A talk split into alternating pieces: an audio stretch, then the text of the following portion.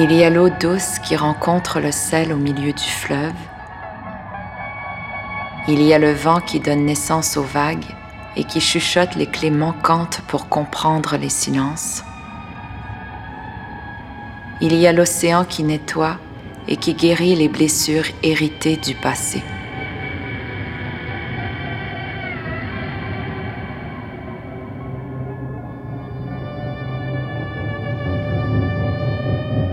En janvier 2020, je pose pied en Martinique.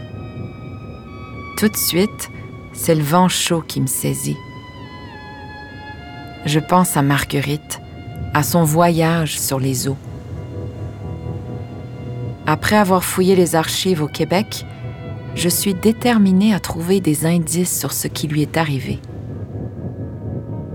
Mais ce que je trouve, ce sont plutôt des traces de ce qui lie le Québec à la Martinique.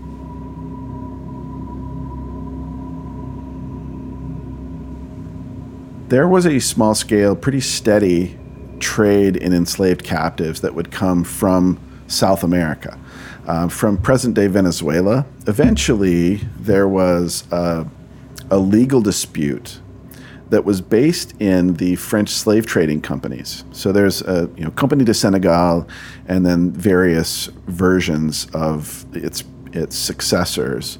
Uh, they argued that this indigenous slave trade coming to Martinique was a violation of their monopoly. They said that they were the only ones that had the right to trade slaves. And so by the early 18th century, it's technically illegal to have enslaved native people in Martinique. Um, but then when Canadians start to go back and forth more between Canada and Martinique, and there develops a s- small but but important trade in things like, you know, peas and other food items, pork, candles, things like that that would come from New France to Martinique. Um, enslaved people became part of that trade, and by the time you get to Marguerite's uh, experience in 1740, that's the beginning of what is at least several hundred and probably several thousand enslaved people that were sent from Quebec uh, to um, Martinique, and they were all First Nations people. They were all uh, indigenous captives who had been, you know, uh, who had come through the colony of New France and then were shipped from Quebec to Martinique and Guadeloupe. Most of it happened kind of quietly because technically it was illegal. Uh, so it, it never became especially lucrative, um, but I think they had the idea that it could have become that way.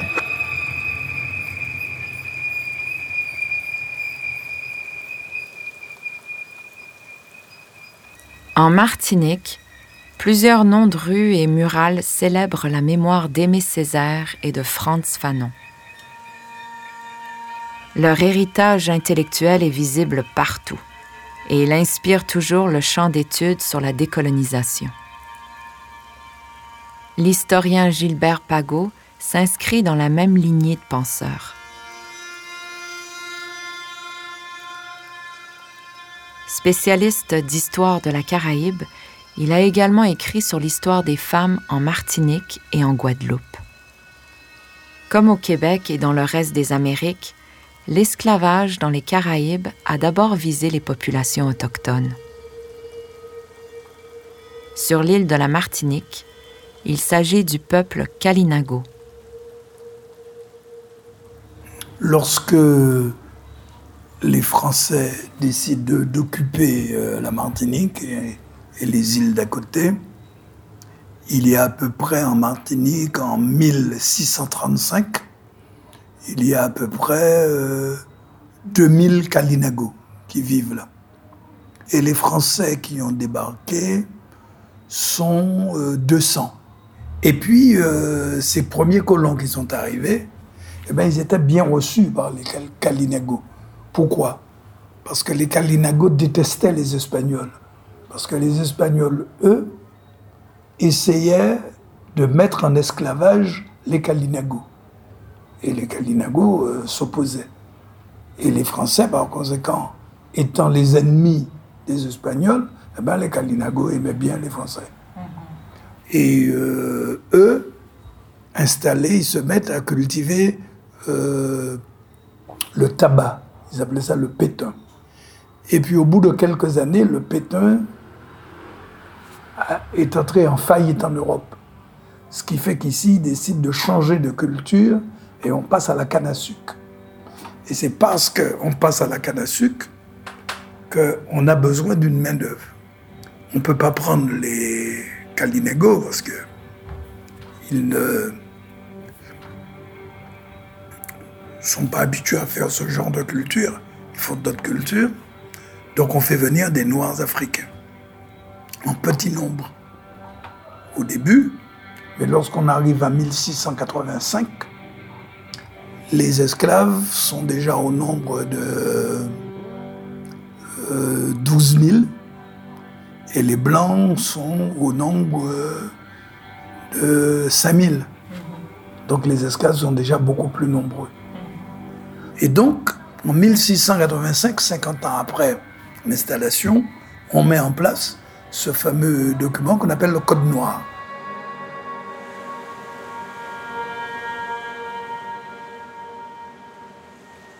Le Québec s'inspira du Code noir pour légiférer son propre système esclavagiste. En 1709, l'intendant Rodeau légalise l'esclavage en Nouvelle-France, reconnaissant ainsi qu'il est déjà pratique courante sur le territoire.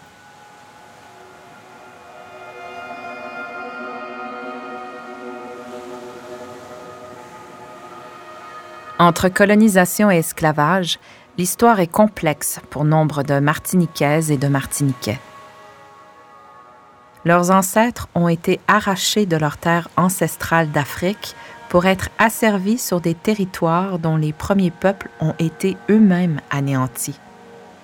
Euh, lorsque les Français ont décidé d'en finir avec les autochtones, euh, ça a été vraiment une chasse à l'homme terrible. Et à un moment donné, donc, euh, euh, les, autochtones se sont retrouvés à un espace euh, qu'on appelle le tombeau des Caraïbes, et dans lequel ils se sont, comment dirais ils se sont sacrifiés en disant nous ne nous rendrons pas aux Français, nous allons nous, nous préférons mourir tous en groupe, et ils ont sauté du haut d'une falaise et ils sont tous morts en bas. Donc été vraiment une extermination totale qui fait qu'aujourd'hui, la trace des Kalinago, il en reste très peu. Il y a peu de Martiniquais qui peuvent se dire qu'ils ont des ancêtres Kalinago, qui peuvent se retrouver là-dedans à travers l'histoire de Marguerite. Je pouvais faire le entre les autochtones euh, du Canada, euh, les Kalinago ici dans la Caraïbe et les Noirs esclaves, euh, aussi bien aux Antilles, beaucoup plus nombreux naturellement, et les Noirs esclaves aussi donc au Québec.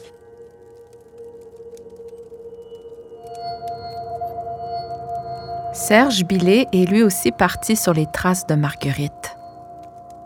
Journaliste et écrivain habitant en Martinique, il a écrit plusieurs livres sur des personnages noirs méconnus de l'histoire. C'est en préparant son roman sur Mathieu Léveillé, un esclave martiniquais déporté à Montréal, qu'il est tombé sur l'histoire de Marguerite.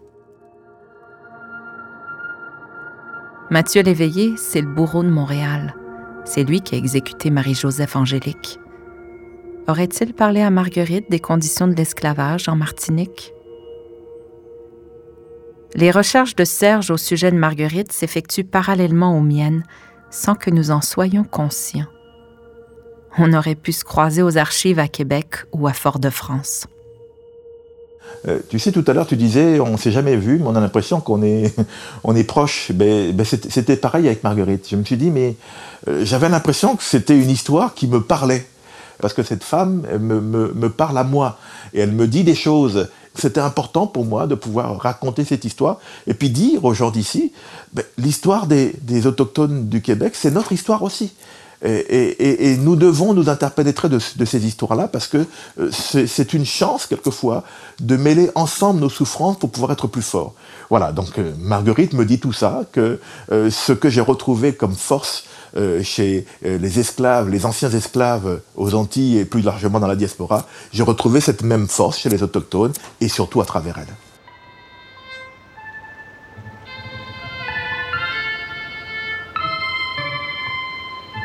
Aux archives à Fort-de-France, je trouve des correspondances de Marc-Antoine Hueur d'Ormicourt adressées au roi. Il se plaint du climat rugueux au Québec et plaide pour ne pas y retourner mais je ne trouve aucune information sur ses propriétés ou sur l'existence d'une de ses plantations. Ça aurait pourtant été une piste pour retrouver une trace de Marguerite. Émettre des hypothèses, c'est une chose, mais après aussi, il faut déconstruire un certain nombre de choses. Quand, par exemple, lors du procès, ou je ne sais plus à quel moment, euh, Dormicourt, il est dit pardon, que Dormicourt euh, a des terres euh, en Martinique et des, plantations en Martinique et qu'il a des esclaves, quand vous fouillez dans le, ce qu'on appelle le terrier, qui est, le, document qui sert euh, à identifier tous les propriétaires de l'habitation à la Martinique, Dormicourt n'en fait pas partie. Donc il se peut aussi qu'à un moment donné, pendant le procès, Dormicourt a menti en disant, ou bien que quelqu'un a menti en disant que Dormicourt a été propriétaire d'esclaves à la Martinique et qu'il avait donc des terres, ce qui n'était pas le cas. Tous ces personnages, que ce soit Marguerite, que ce soit Mathieu Léveillé, que ce soit d'autres, euh, qui ont souffert d'une façon ou d'une autre, mais qui ont montré un courage extrême, euh, je pense qu'ils ne sont pas morts pour rien. Ils ne sont pas morts pour rien parce que nous avons quelque part repris le flambeau.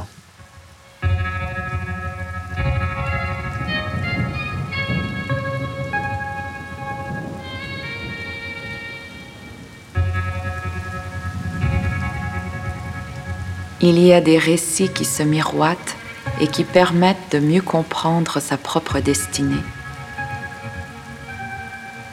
Il y a des traces à jamais perdues et d'autres qui se révèlent comme des bulles d'air qui remontent à la surface. Il y a l'eau qui nous traverse et dont nous sommes toutes et tous faits.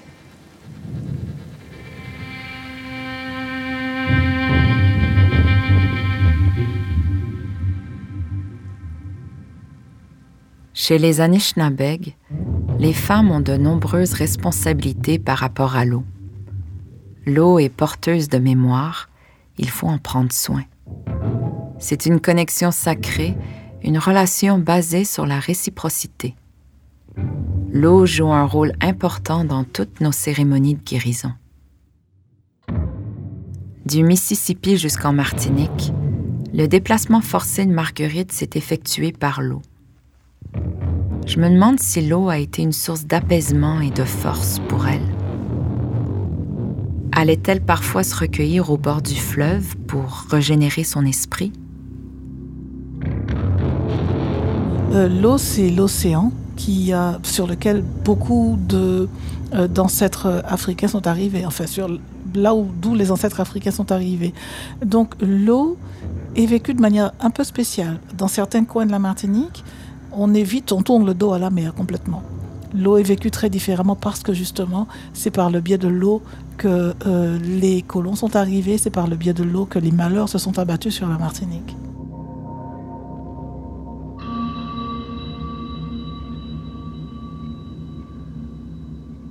Dominique Cyril est une ethnomusicologue martiniquaise, spécialiste des musiques et des danses afro-caribéennes. Au moment de notre conversation, elle prépare une exposition sur le bélé, une importante pratique culturelle en Martinique. À la fois danse, chant, tambour et événement, Dominique m'explique que le bélé est l'héritage le plus évident des ancêtres africains et qu'il permet de remonter jusqu'à des origines congolaises.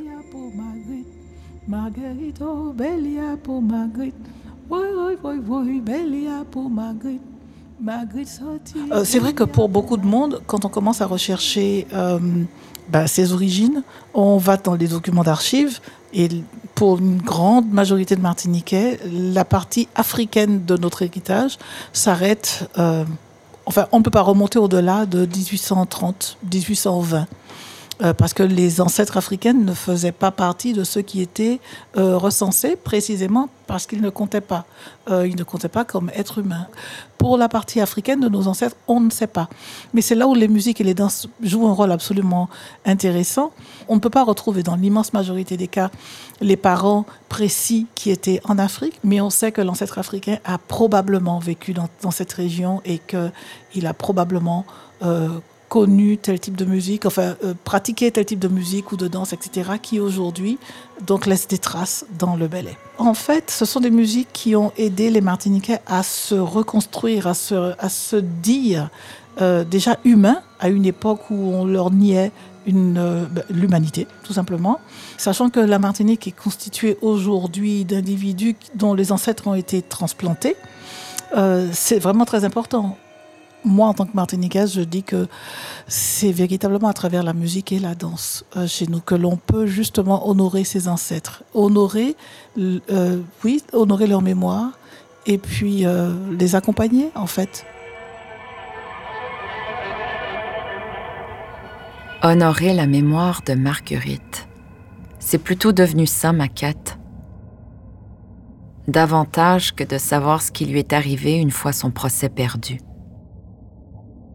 Je dois me résigner au fait que je n'accéderai jamais à son histoire complète.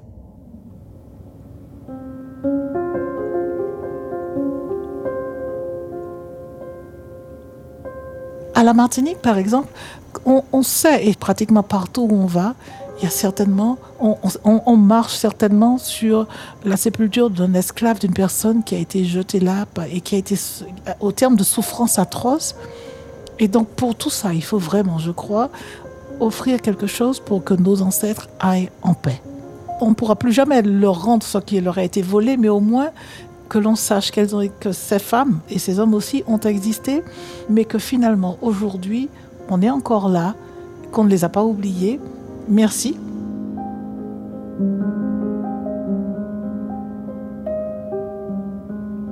On ne sait pas où se trouvent les ossements de Marguerite. Est-ce qu'ils sont enterrés quelque part sur l'île? Ou est-ce qu'ils gisent au fond de l'eau? Chose certaine, les protocoles de sépulture propres aux origines de Marguerite n'ont pas été respectés.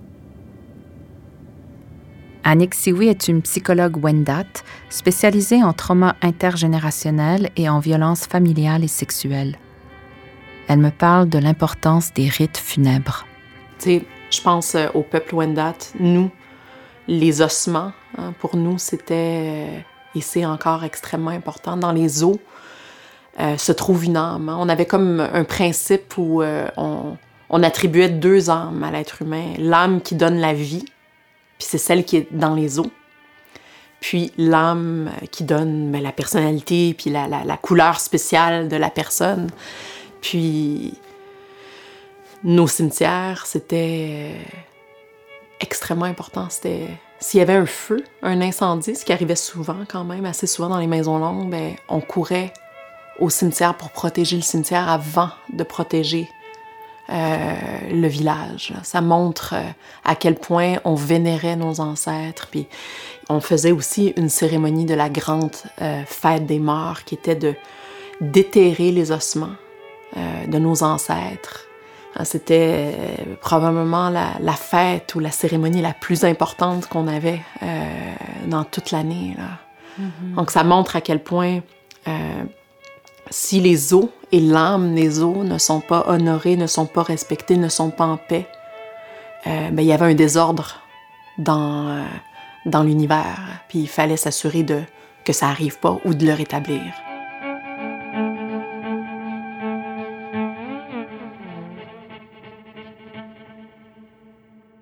C'est important de, d'apaiser ou de, prendre soin de nos ancêtres, hein, de prendre soin de, de rétablir un ordre des choses, hein, d'honorer nos ancêtres. Puis quand on ne sait pas où ils sont, euh, c'est difficile de le faire. Hein. Il manque quelque chose, il manque un... Il y a, comme une espèce de, de trou béant de souffrance dans l'invisible. En tout cas, moi, c'est comme ça que je le vois. Puis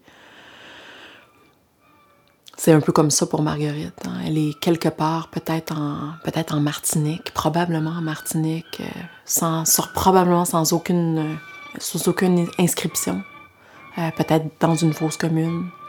Puis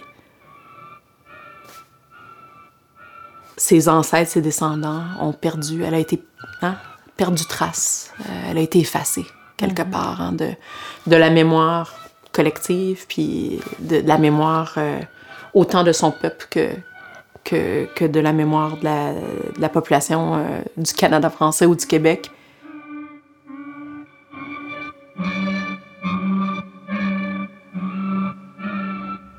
On ne peut pas éviter les parallèles entre la fin de vie inconnue de Marguerite et celle de tous ces enfants disparus au pensionnat autochtone dont les ossements sont déterrés en ce moment. Les vérités qu'on voulait enterrer à tout jamais sont en train de remonter à la surface.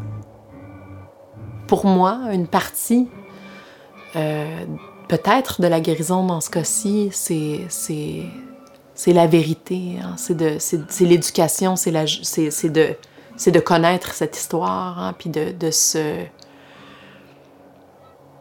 de se souvenir de ce qui s'est passé il n'y a pas si longtemps, qu'on sache qu'au Québec, il y a eu des centaines et des centaines d'esclaves noirs, d'esclaves autochtones, euh, qui ont été, euh, qui ont été euh, dont les vies ont été arrachées à leur culture, à leur héritage, à leur famille, à leur communauté. Puis de savoir ça, puis de connaître un peu la vie de Marguerite, puis de savoir à quel point c'est une femme, une femme forte, une pionnière, une visionnaire qui, qui, a, qui a, été capable d'utiliser un système de justice qui n'était pas le sien, dans une culture qui n'était pas la sienne, puis qui, dans une langue qui n'était pas la sienne, puis qui a pu argumenter tout ça. Puis s'il y avait eu un temps peu soit de vraie justice, ben, elle aurait été une femme libre, puis peut-être qu'elle aurait créé un précédent, tu sais.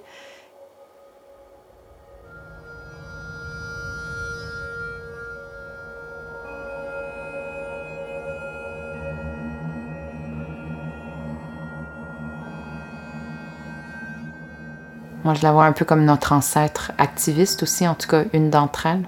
Mm-hmm. Un modèle, en tout cas, euh, à beaucoup d'égards, hein, pour le courage qu'elle a eu de se battre contre un, système qui n'était pas le sien, dans une culture qui n'était pas la sienne. Euh, elle a tout fait ce qu'elle a pu. Puis euh, c'est un grand, grand, grand modèle de courage, puis d'intelligence, puis d'ingéniosité.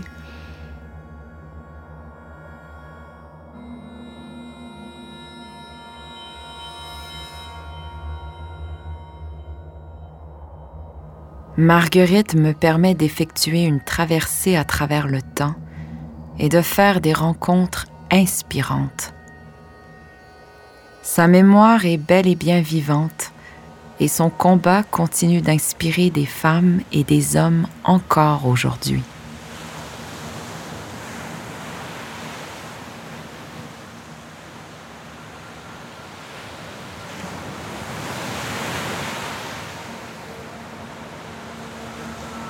Il y a le bruit des vagues plein les oreilles quand on fait face au soleil. Il y a les îles comme des morceaux de terre libres qui ne s'appartiennent qu'à elles-mêmes. Il y a les champs qu'on attrape et qui nettoient comme le courant du fleuve.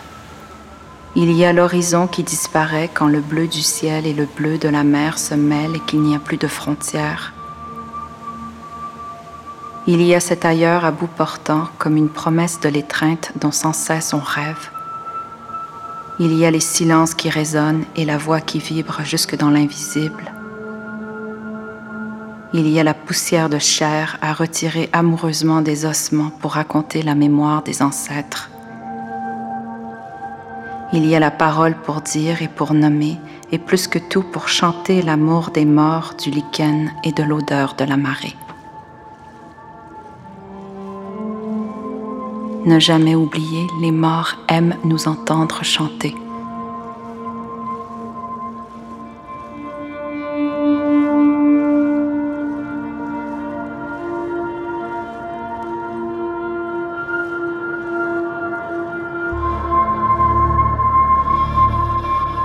Marguerite la Traversée est un projet de production Onishka et de Transistor Media. Vous avez entendu les témoignages de Ali Indiaye alias Webster, Annick Siwi, Brett Rushforth, Bridget Perrier, Dana Danger, Dominique Cyril, Dominique Deslandres, Gilbert Pagot, Jacques Vien, Jessica Kirano, Médéric Siwi, Michel Obamsawin, Philippe Némé-Nombré, Serge Billet, Signa Dawn Shanks et une femme Inuk.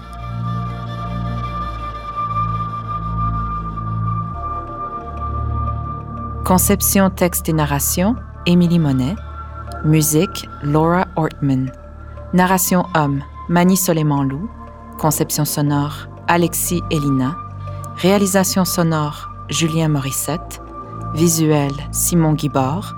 Montage et mixage, François Larivière. Prise de son supplémentaire, Simon Riverain, Greg Hill. Assistance à la scénarisation, Laetitia Torgo. Production, Laetitia Torgo et Stéphanie Lorrain. Direction administrative, gestion du Mont-Saint-Pierre. Un merci tout spécial à Marie-Lou Kraft pour son regard éclairé. Pour plus d'informations, onishka.org.